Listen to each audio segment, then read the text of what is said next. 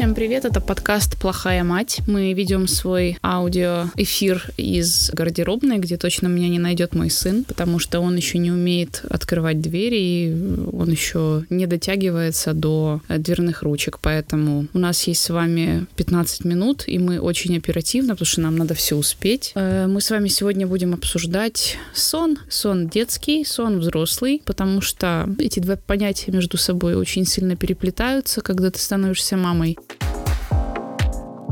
Честно говоря, сон — это прекрасный способ подзарядиться. Для меня это просто одно из самых больших э, радостей и наслаждений. Особенно, когда ты этого лишаешься, ты это начинаешь ценить еще больше. Давайте сегодня вспомним, каким мог быть, каким был сон до появления ребенка и до беременности, каким он стал после того, как у нас появились дети. Я поделюсь лайфхаками, как высыпаться, потому что у многих на самом деле появилось э, ощущение, что я не сплю, Просто, конечно, если сравнивать сон, который был до э, всего, ну, это две большие разницы. Э, я хотела бы обратиться еще к мамам вот в начале, потому что, ну, вот жизнь так устроена, что даже мой маленький Иван, это шмакодявочка, который скоро будет год, старше уже каких-то недавно родившихся детей, и у этих детей есть мамы, они только начинают свой педагогический и воспитательный путь. После моего первого выпуска хочется сказать вот этим мамам, которые помладше, что все еще впереди, потому что очень странно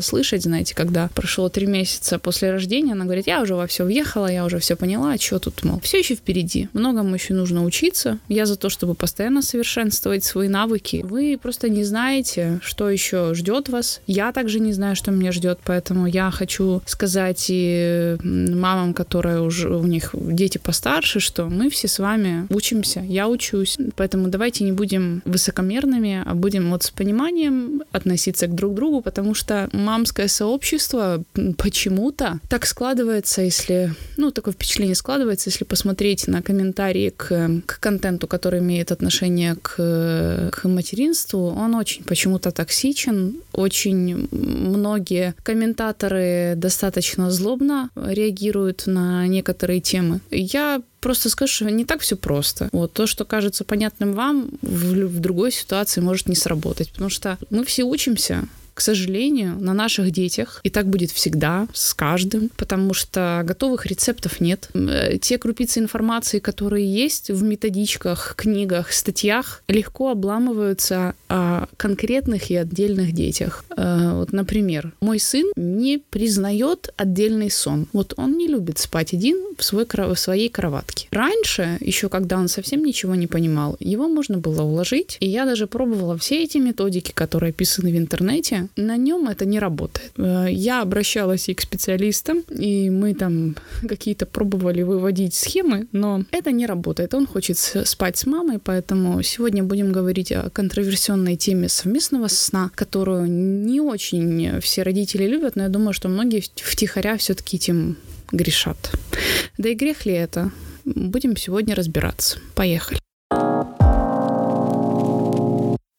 Что делать людям, которые очень любят поспать, как я, и его отсутствие сна приравнивается к трагедии. Я поняла, что такое э, сон, который даже не так беременность, вот и сон. Эм, не досыпать вы начнете еще в этот период. В первые три месяца вы, наоборот, будете спать везде и при первой же возможности. Сил будет меньше, чем обычно. Конкретно у меня кружилась постоянно голова, потошнила и постоянно клонила в сон. Вот я могла просто сидеть, читать книгу и уснуть. Как только начинает расти активно живот, э, спать будет все труднее. Надо будет запастись подушками, потому что однажды живот уже будет таким большим, что спать начнете вы только на боку. А к концу беременности будете подрываться в туалет по несколько раз за ночь. Когда я с этим столкнулась, то я поняла, что таким образом природа будет тренировать вас к длительному вот этому периоду недосыпа. Ребенок будет просыпаться первое время точно точно по ночам. Вот природа, мне кажется, я это тогда прочитала, мне кажется, что это логично, что вы будете вот в таком э, тренировочном ритме. Поэтому наслаждайтесь хотя бы тем, что у вас уже есть. Даже если вам неудобно, это хотя бы что-то.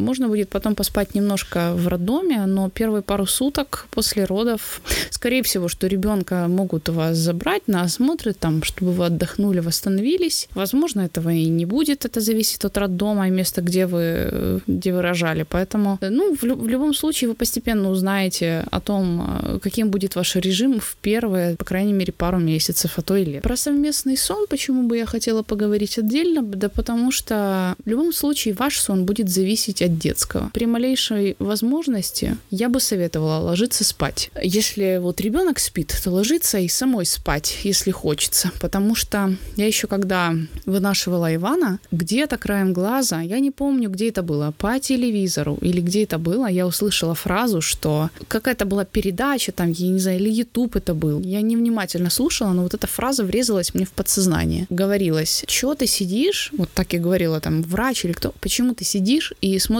на ребенка, как он спит? Ляжь и сама поспи. Ляг и сама поспи. Почему, почему ты сидишь и смотришь? Ложись, отдыхай. Это очень правильно на самом деле, потому что если вы будете знать график сна ребенка, то вы в эти промежутки сможете больше успевать, и вы сможете отдыхать. Я за то, чтобы забить на грязную посуду, на глажку, особенно на глажку в этот в первый период, на стирки, и просто лечь и восстановиться. Организм наверняка истощен после родов, после беременности, после всего. Вам нужно перезагружаться, вам нужно быть, сейчас так модно говорить, в ресурсе, потому что от вас зависит напрямую настроение, благосостояние, в общем, полностью ваш ребенок упал этот фильтром, полностью все зависит от вашего настроения, зависит его настроение. Большинство э, разных критических, э, так сказать, э, процессов, депрессивных состояний начинаются с того, что женщина не может успокоиться, не может уснуть. Сон — это отличный инструмент, хотя бы на 15 минут забыть обо всем, закрыть глаза, если не удается спать, хотя бы лечь в темной комнате, закрыть глаза и полежать. Это в любом случае лучше,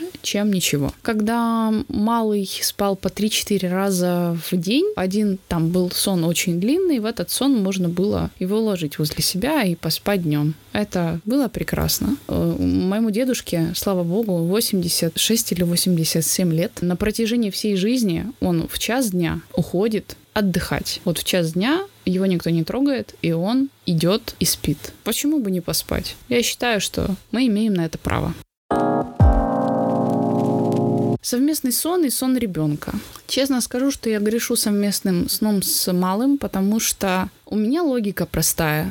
Э, если он спит нормально, то и я сплю нормально. Он не, не признает отдельный сон. Я, я уже говорила, я пробовала миллион методик, я пробовала все, и ничего не сработало. Дальше травмировать его психику, ну, я не знаю, возможно, возможно. Меня ждут большие проблемы с его сном из-за того, что он уже не может быть отдельно. А возможно и не ждут. Мы не знаем. Я же говорю, любая методика может обломаться об отдельного ребенка. В принципе, когда я изучала этот вопрос, есть материалы о том, что, конечно, это считается небезопасным. Если вы спите, там, вы, муж и ребенок, кто-то может ребенка задавить, кто-то может там ударить, придавить. Ну, в любом случае, это... Все говорят, что это небезопасно. Тут никто этого не отрицает. В моем случае, если малый будет просыпаться каждых полчаса, а он, если его положить отдельно, он так и будет делать, я, в принципе, не буду высыпаться. Поэтому, конечно, жертвуя вот этим, вот этим аспектом, я кладу его с собой спать. Это будет чисто, вот знаете, вот почему я начала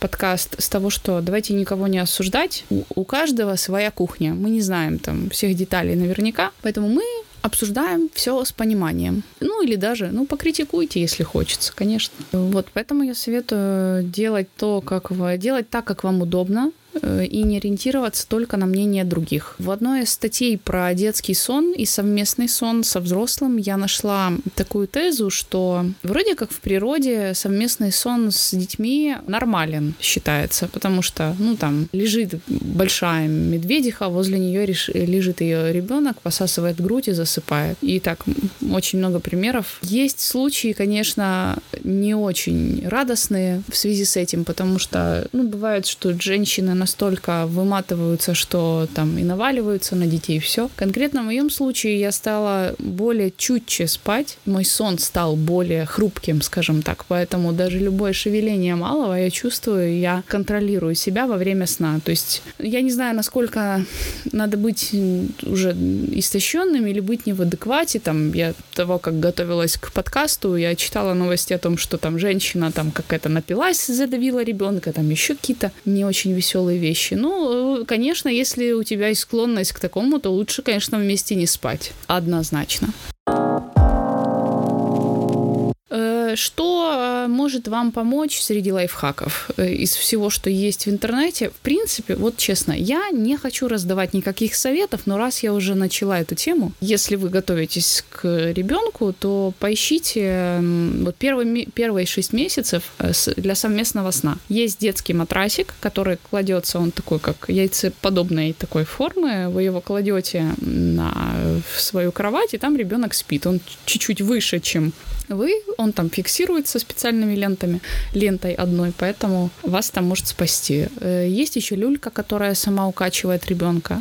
Это уже не для совместного сна, она уже отдельно, там какие-то есть программы, укачивания, звуки, белый шум и тому подобное. Белый шум, чуть не забыла. Что спасло нас? Это программка с разными звуками. Белый, розовый, любой шум, шум самолета, шум где-то в джунглях, э, колыбельные, под все мой малый спал просто прекрасно. Нас это очень сильно выручало. Я не буду давать рекламу, что это за приложение. Если вам интересно, я вам отвечу, напишите мне в Инстаграме. Она платная, эта программка. Можно на Ютубе загуглить все, что угодно. Там есть любые звуки, даже записано 3 часа звук 3 часа, вам не нужно напрягаться, кто-то шипит вашему ребенку в ухо, и он прекрасно засыпает. Почему бы этим не воспользоваться? Все уже есть готовое. Если вы выбираете, конечно, детскую кроватку, то пусть она качается.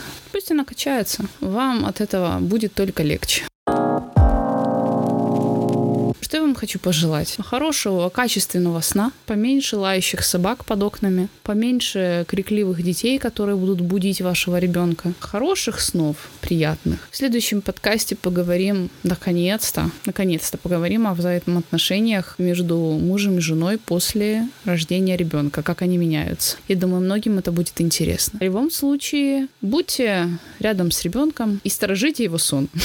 Или не сторожите. Э, такая себе концовка. Короче, спите хорошо, в прохладе. Блин, забыла же эти условия детского сна. Прохлада должна быть. Прохлада и влажность. Это, в принципе, пребывание ребенка в э, комнате. Будет, и вам будет этого комфортнее. Э, и сразу же скажу, не покупайте никакие навороченные увлажнители воздуха, потому что в них нужно менять фильтр, а фильтры очень дорогие. Поэтому выбирайте что-то без фильтров. Вот такой вот прикладной подкаст получился. Второй эпизод закончен. Все, наконец-то прощаюсь. Всем пока.